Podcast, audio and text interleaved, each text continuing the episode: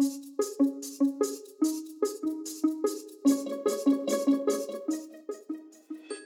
Hola y bienvenidos a Médicos en Primera Línea, un espacio donde hablaremos de medicina, entrevistaremos médicos de diferentes especialidades para que nos cuenten sus experiencias memorables con pacientes y hablaremos también con médicos que sobresalen en otras áreas diferentes a la medicina y expertos que tienen conocimientos para que médicos pasen a un siguiente nivel en su práctica clínica. Mi nombre es Juan Gabriel Sendales y yo era médico. En el consultorio número 30 vamos a hablar de las estilográficas, más conocidas como plumas. Si bien los primeros instrumentos de escritura fueron fabricados hace más de 5.000 años, estas herramientas de escritura han evolucionado con el tiempo, al igual que la tecnología. Entre las muchas herramientas de escritura se encuentran la pluma, o estilográfica que ha durado siglos y todavía utilizada por artistas de la caligrafía o fanáticos de la antigüedad como yo. La famosa pluma entró en juego por primera vez alrededor del siglo VI después de Cristo, a principios de la Edad Media. La pluma fue el portaminas de su tiempo y era una nueva tecnología que le ayudó a desarrollar la cultura y la escritura a muchos pueblos. Antes de la pluma estaba la pluma de caña, que la utilizaban los egipcios para escribir en las piedras y obviamente en los papiros. Una pluma de caña que se utilizó hasta el año 400 después de Cristo. Pero sigue siendo la herramienta favorita de la caligrafía árabe. Los arqueólogos encontraron plumas de caña en varios sitios de Egipto y tallaban, como lo mencioné, jeroglíficos. Después, en 1827, un rumano, Petrache Puenaru, inventó la pluma estilográfica como una solución al problema de tener que parar y sumergir la pluma en la tinta y era con el objetivo de ahorrar tiempo a los escritores y a los escribas. Y 50 años después, esta invención se mejoró y se convirtió en el bolígrafo. Esta nueva innovación hizo que los bolígrafos estuvieran disponibles para las clases más bajas, facilitando que las personas pudieran aprender a escribir. Y como todo en la vida, el que no hace las cosas las ve hacer, Buenaru no desarrolló el modelo de una manera continua y fue Lewis Waterman el que lo patentó en 1883.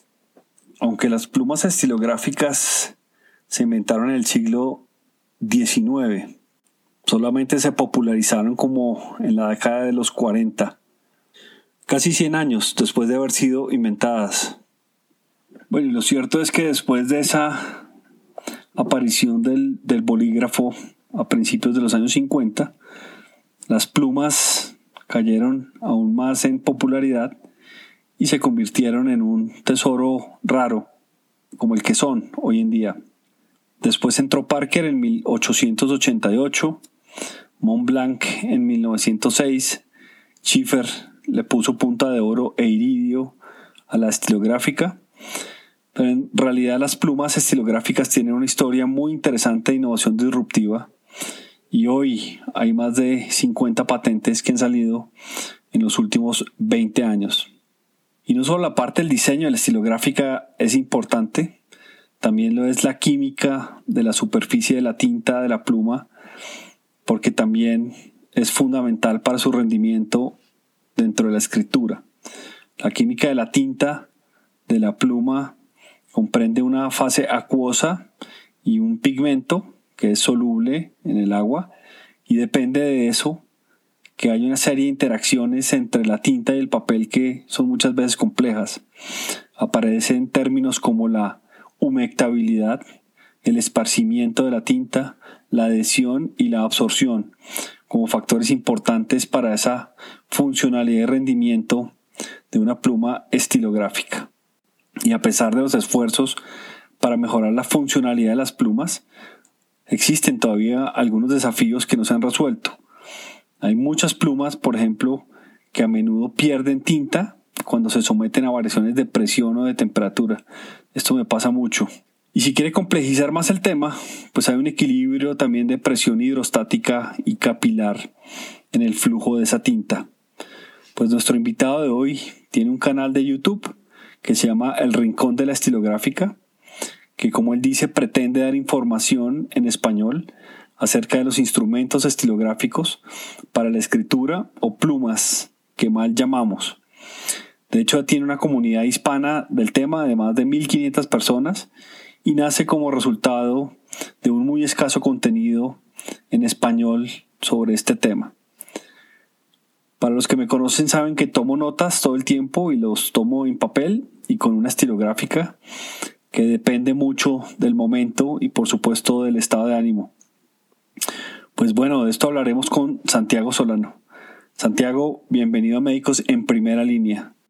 Hombre, Juan, pues a usted muchas gracias por la invitación. Eh, encantado de estar aquí eh, eh, hablando un, rato con usted y volviéndolo a encontrar después de, mucho tiempo de, no saber o de no estar en contacto directo. Antes de comenzar esta conversación, siempre hay personas que estaban en la lista y usted está en esa lista desde, desde un principio y, es un buen momento para, para coincidir. primero quiero que, nos, que, que se presente y obviamente pues que nos diga un poco ¿Cuál ha sido su trayectoria desde la perspectiva, digamos, médica y profesional? Pues mire, yo soy Santiago Solano, soy médico rosarista y especialista en urología también del Colegio Mayor de la Señora del Rosario.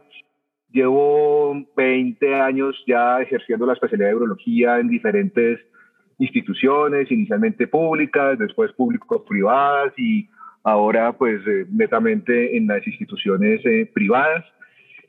En el año 2007 mm, arranqué una de las locuras más interesantes de mi vida y fue hacer eh, el MBA donde tuve la fortuna de conocer gente maravillosa, incluyéndolo por supuesto a usted y donde pues empezamos a entablar una amistad em, pues muy, muy cercana de la cual estoy siempre muy orgulloso. Tiempo después de, la, de, haberme graduado del MBA estuve como tentado a, a cambiar mi vida asistencial y tratar de de valorar algo la posibilidad de meterme en, el campo de la industria farmacéutica, lo cual eh, no, no, no, ha salido ni, ni, lo he buscado insistentemente. Entonces sigo, sigo feliz siendo eh, urólogo 100% asistencial, pero eh, creo que las herramientas que me, que me dio y que nos dio a todos el MBA, pues nada, nos permitió abrir un poco el horizonte y, y poder hacer otras cosas. Una, una pregunta que también es obligada, tiene mucho que ver es con, con la pandemia. ¿Cómo, ¿Cómo afectó la pandemia su, su, su ejercicio médico?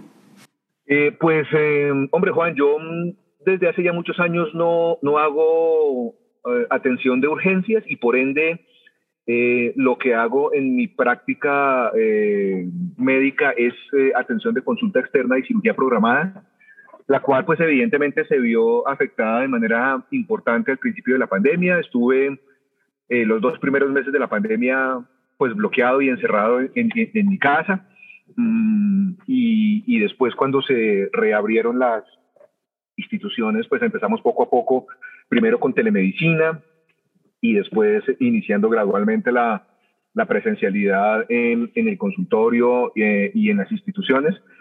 Em, hasta que vino este segundo pico del cual estamos saliendo, eh, en el cual, em, pues nada, volvimos a, a, tener ciertas restricciones y las clínicas eh, cerraron sus, sus puertas em, en los quirófanos para procedimientos programados, solo se hacían urgencias y como le dije, yo no hago urgencias.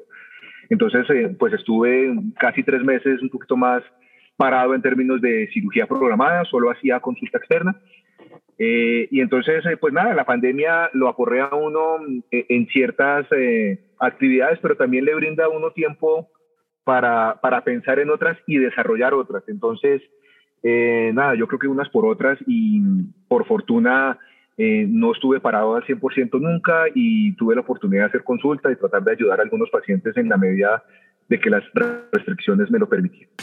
Oiga, y una, una, si ustedes buscan Santiago Solano en, en Google, pues le aparece una, un, un, un, área de su trabajo diferente obviamente al profesional, que tiene que ver con la estilográfica. Sea, yo, yo después de tanto investigar, si, si hay una persona experta en estilográfica es usted, pues que de los que conozco, obviamente, pero cuéntenos un poco eso, porque eso en realidad es el objetivo también de esta conversación eh, y de dónde salió como esa, como esa atracción por las estilográficas y, y, esa necesidad de profundizar, porque además en su canal de YouTube profundiza mucho eh, y a mí me impresiona el detalle con el que describe eh, un, un instrumento de escritura, pero, pero con un detalle que, que de verdad yo nunca había, nunca había visto.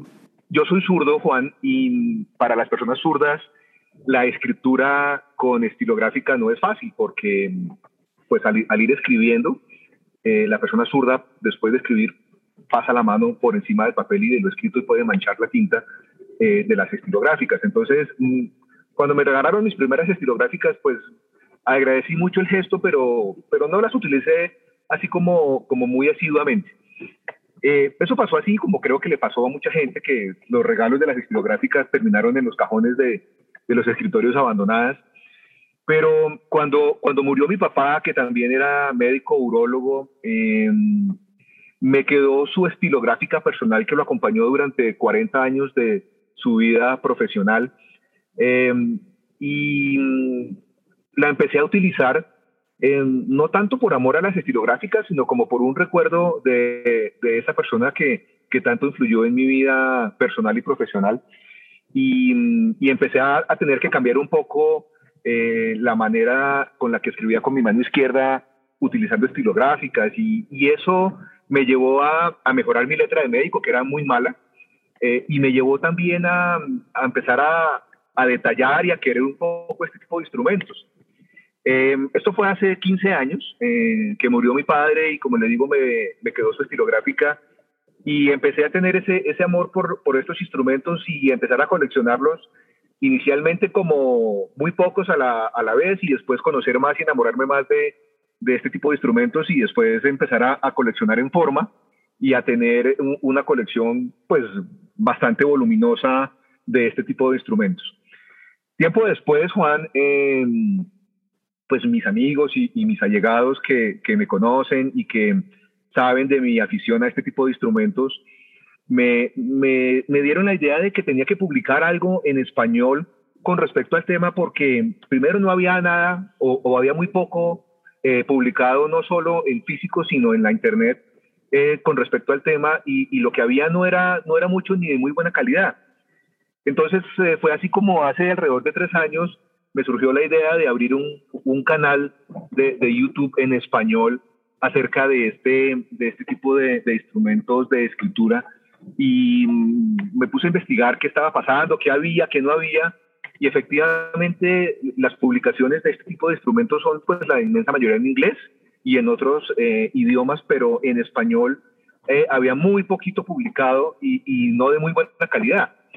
Entonces eh, me surgió ahí la idea del canal que, que lo abrí como, como un, un, un, ejercicio de experimentación a ver cómo me iba y, pues nada, ya el canal anda corriendo hace, hace ya casi tres años. Eh, estoy pues muy contento porque pues iniciar un canal no es fácil, pero ya se inició, ya llevamos más de, más de mil suscriptores, eh, ya pues tengo cierto reconocimiento a nivel de, de marcas de instrumentos estilográficos de escritura a nivel local y ya hay muchos acercamientos internacionales, no solo en idioma español, sino también en idioma inglés. Entonces esa es, en resumen, un poco del recorrido de lo que ha pasado con, con mi afición por este tipo de instrumentos de escritura.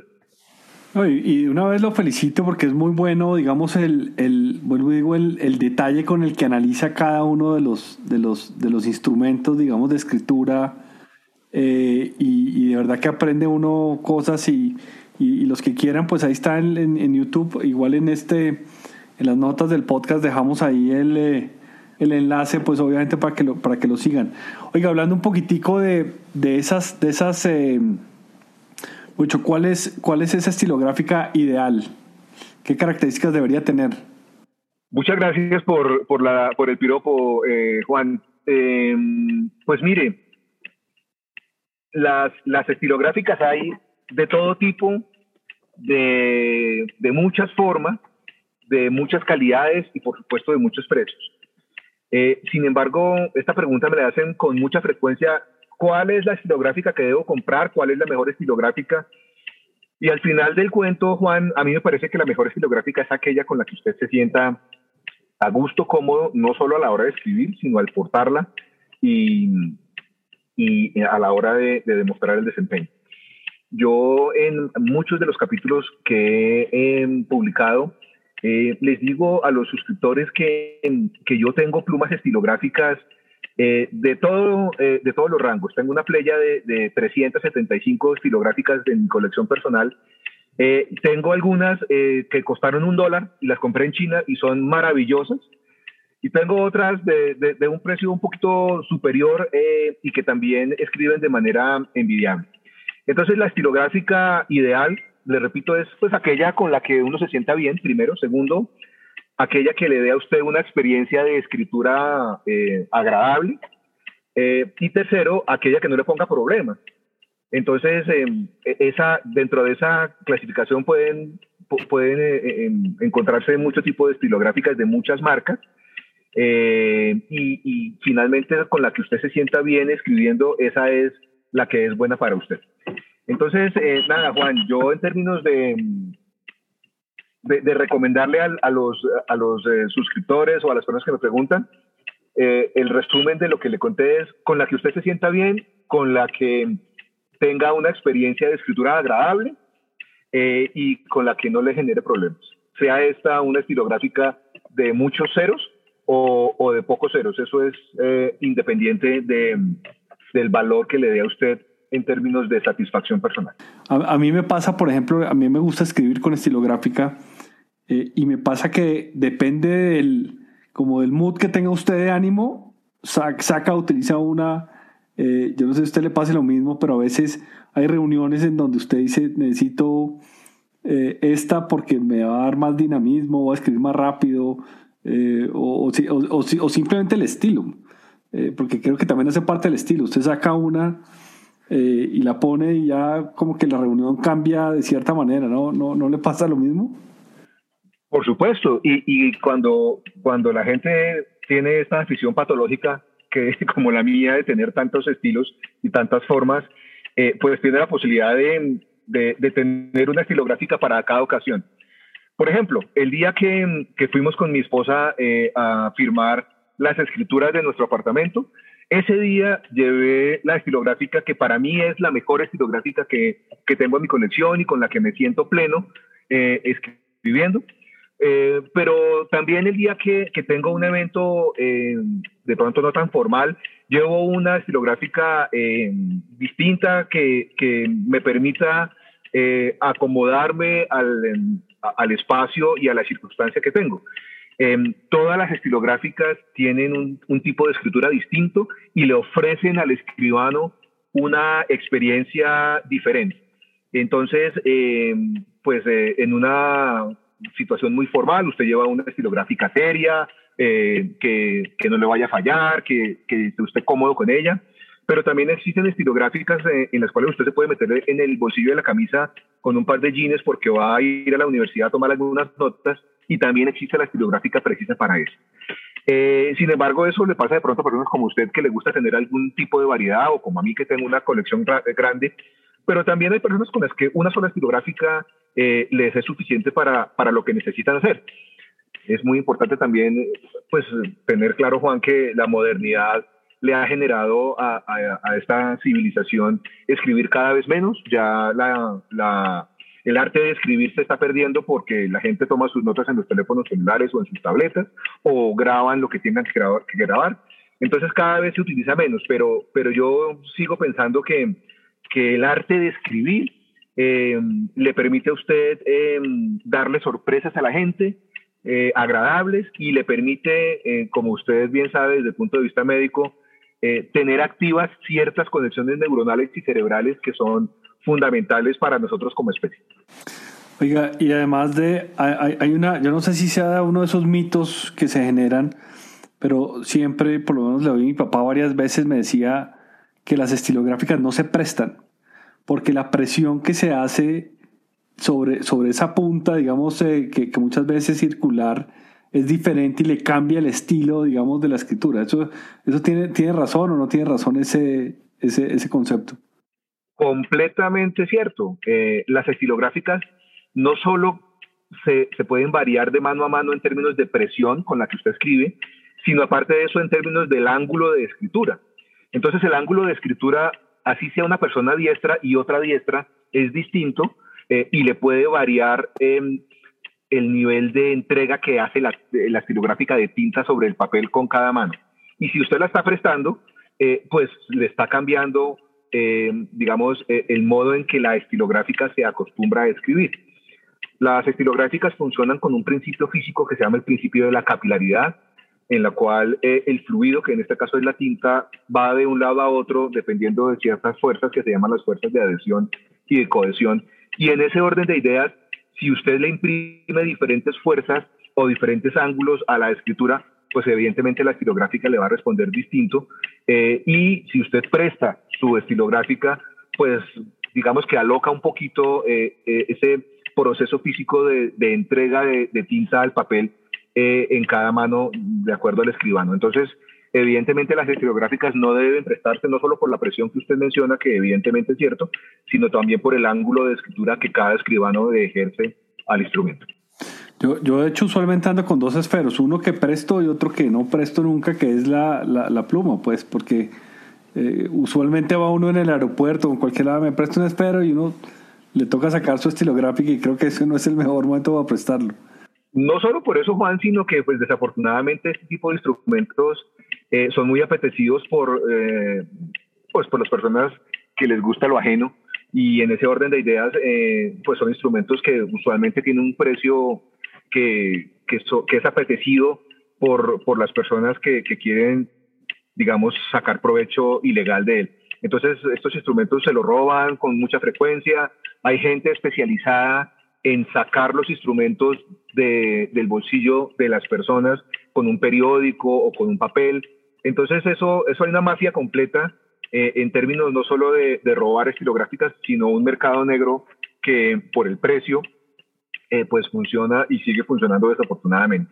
Entonces, si yo, yo paso por la pena de, decirle, no le puedo prestar mi instrumento porque es una estilográfica, cosa que hay, hay gente que no conoce ese tipo de instrumentos y entonces queda loca y queda uno muy mal como que este, este individuo no, es mala persona y no me quiere prestar su, su instrumento de escritura, pero realmente no es así, sino que primero los cuido mucho y segundo, evito que me lo roben y tercero, mm, pues eh, como ya describimos, no le presto mis estilográficas a nadie como debería ser para no dañar ni alterar eh, la presión y el ángulo de. Óigame, ¿y qué, qué, componente hace, digamos, la tinta en todo ese modelo? Porque también yo, yo creo que debe ser mitad y mitad. Una cosa es el, el, estilo del, del, del, instrumento, digamos, estilográfico, pero la tinta también tiene un peso importante en, en lo que sale al final, ¿o no? Cuando uno está, digamos, metido muy adentro en el tema, sabe de la diferencia entre un tipo de tinta y otro, entre una marca de tinta y otra, y, qué tintas eh, se acoplan mejor a su estilo de escritura, eh, qué tintas secan más rápido, qué tintas son más oleosas y se demoran un poquito más en secar. Eh, pero eso ya es para personas, digamos, que, que, les gusta mucho el tema y que están adentradas mucho en esta afición. pero evidentemente las diferentes tintas escriben distinto, se comportan distinto con cada instrumento y por supuesto hay una tinta que se, que se, que se acopla más a la mano de cada escribano. Eh, como ya habíamos explicado, Juan, eh, la manera como el estilógrafo maneja la tinta es por el fenómeno de la capilaridad y ese transporte de tinta entre todos los componentes de la estilográfica eh, hacen que los componentes de la tinta sean fundamentales para saber cómo se transporta el, fluido. Y en ese orden de ideas, de acuerdo a la construcción y a la manufactura de cada una de las, de las estilográficas, cada tinta pues se, maneja distinto en cada estilográfica distinta. Pero eso es ya entrar en detalle, digamos, muy profundo para la generalidad de las personas y, por ende, pues eh, la verdad es que si usted quiere, tiene un instrumento de escritura y tiene X número de tinta, pues la puede utilizar eh, y puede ver cómo se comporta y si no le va bien, pues puede cambiar de marca eh, a ver cómo le va, pero en general para el promedio de las personas, cualquier estilográfica que quiera utilizar está bien con cualquier tinta. por supuesto ya cuando uno va entrando un poquito más en profundidad, pues va, eh, digamos, queriendo más que otro, otro tipo de estilográficas y por supuesto otro tipo de tintas. Oye, la tinta se evapora porque una de las cosas que uno ve que le pasan es que a veces le, pone el cartucho eh, y de pronto revisa a los 15 días y ya el cartucho está vacío sin haber utilizado el, instrumento, ¿no? Sí, hay diferentes tipos de tintas eh, para las estilográficas y con la modernidad y la tecnología se han, se han creado las últimas eh, tintas que son la, mayoría que son a base de agua. Eh, y por ende, pues evidentemente el agua se evapora y, y, y pasa lo que usted está diciendo. Eh, entonces, eh, hay tintas un poquito más oleosas que tienen un componente de aceites mínimo, pero que, que se evapora menos. Pero evidentemente las tintas, las tintas modernas son a base de agua y por ende se evaporan dejando el instrumento seco con residuos de tinta que hay que, limpiar con periodicidad porque si no se dañan los instrumentos. Entonces también hay que tener en cuenta que el uso de una estilográfica, a diferencia de un bolígrafo o, o de otro tipo de instrumentos, eh, pues eh, es un poquito más demandante en términos de que hay que limpiar la estilográfica con cierta frecuencia y aparte de limpiarla con cierta frecuencia hay que mm, pues no dejarla mucho tiempo seca y, y, tratar de hacerle un, una limpieza más periódica. Oiga, Santiago, de nuevo, de verdad, muchas gracias. Yo creo que aquí nos podemos quedar hablando de, del tema. Yo, yo lo que invito a la gente es a, a que miren su, su canal. Eh, creo que voy al día, acaba de sacar un nuevo, un nuevo capítulo, pero voy al día eh, porque verdad se engancha uno viendo y mirando y aprendiendo una cantidad de cosas que obviamente no le enseñan a uno en medicina, sino que es esa afición por profundizar y por, y por generar conocimiento que, que de verdad nuevamente lo felicito. Un mensaje final para toda la audiencia de, de médicos en primera línea. Hombre, Juan, no, al revés, gracias a usted por la invitación. Eh, y el mensaje que, que yo quiero difundir, mmm, pues evidentemente se basa en las estilográficas, que es mi, mi preferencia, pero también se basa en no perder, Juan, eh, la buena costumbre y el arte de escribir a mano. Eh, las generaciones modernas, pues poco escriben o nada, y resulta que médicamente, y usted lo sabe, y creo que ya tocamos por encima el tema, eh, el hecho de que usted pierda el hábito de escribir hace que usted pierda conexiones neuronales eh, en el cerebro y en el sistema nervioso periférico muy importantes. Eh, y pues eso hace que, que, se pierdan elementos de comunicación entre los seres humanos, que es al final una de las características que nos determina como especie. Entonces la invitación claro, al que quiera las estilográficas, pues perfecto y bienvenidas todas las preguntas en el canal y en las redes sociales, en Facebook y en Instagram. Pero finalmente es para que la gente no pierda el buen hábito de escribir.